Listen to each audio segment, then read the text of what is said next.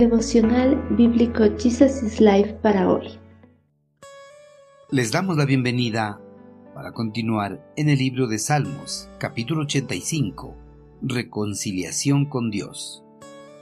Señor, tú derramaste bendiciones sobre tu tierra, devolviste el bienestar de Israel, perdonaste la culpa de tu pueblo, sí, cubriste todos sus pecados, contuviste tu furia y refrenaste tu enojo encendido.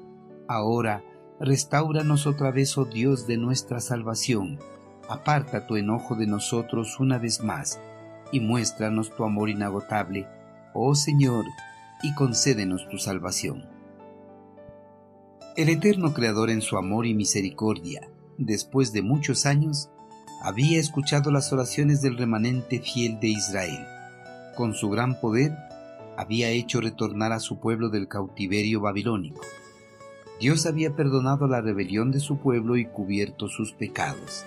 La ira de Dios sobre el rebelde no permanece para siempre. Por su amor y misericordia, siempre está dispuesto a perdonar a los que muestran un sincero arrepentimiento. Dios, por su amor, quiere que todas las personas vuelvan a sus caminos y encuentren la salvación para sus almas el fiel remanente del pueblo hebreo había mostrado un sincero arrepentimiento, no solo por sus propias rebeliones, sino también por las rebeliones de sus antepasados. Por eso habían alcanzado el favor de Dios y retornado a su añorada nación. Ante la bondad y la misericordia que Dios había mostrado para con su pueblo, el salmista en oración agradeció por todas las dádivas que habían recibido tras su exilio y por el bienestar que tenían en ese momento. En su oración, también reconoció que el cautiverio pasado de Israel en Babilonia fue una consecuencia de haberse rebelado contra Dios. Por eso también agradeció a Dios porque les perdonó y apartó su enojo encendido de ellos.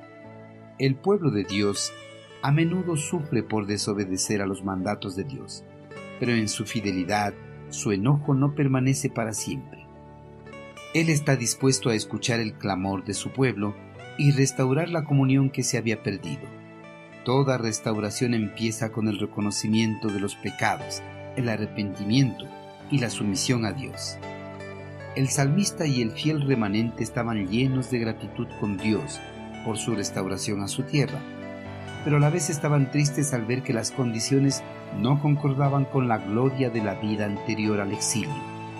La nación de Israel en sí todavía no había sido reconstruida.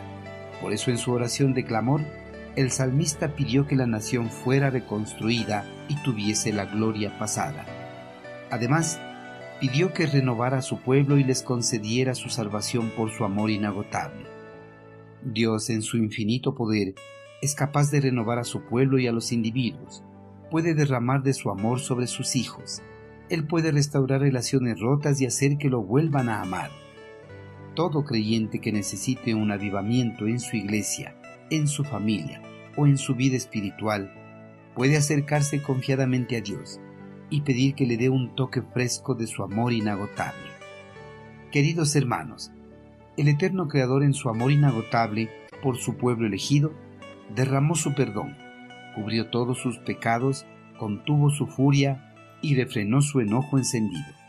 Además, Dios reconcilió a su pueblo nuevamente con él para que fueran dignos de recibir nuevamente sus bendiciones.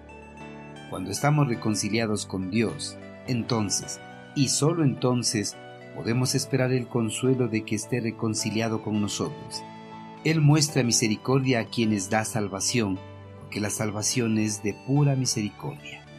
Hermanos, nosotros podemos esperar enfermedades, problemas y tribulaciones agudas cuando cometemos pecados y nos rebelamos contra Dios.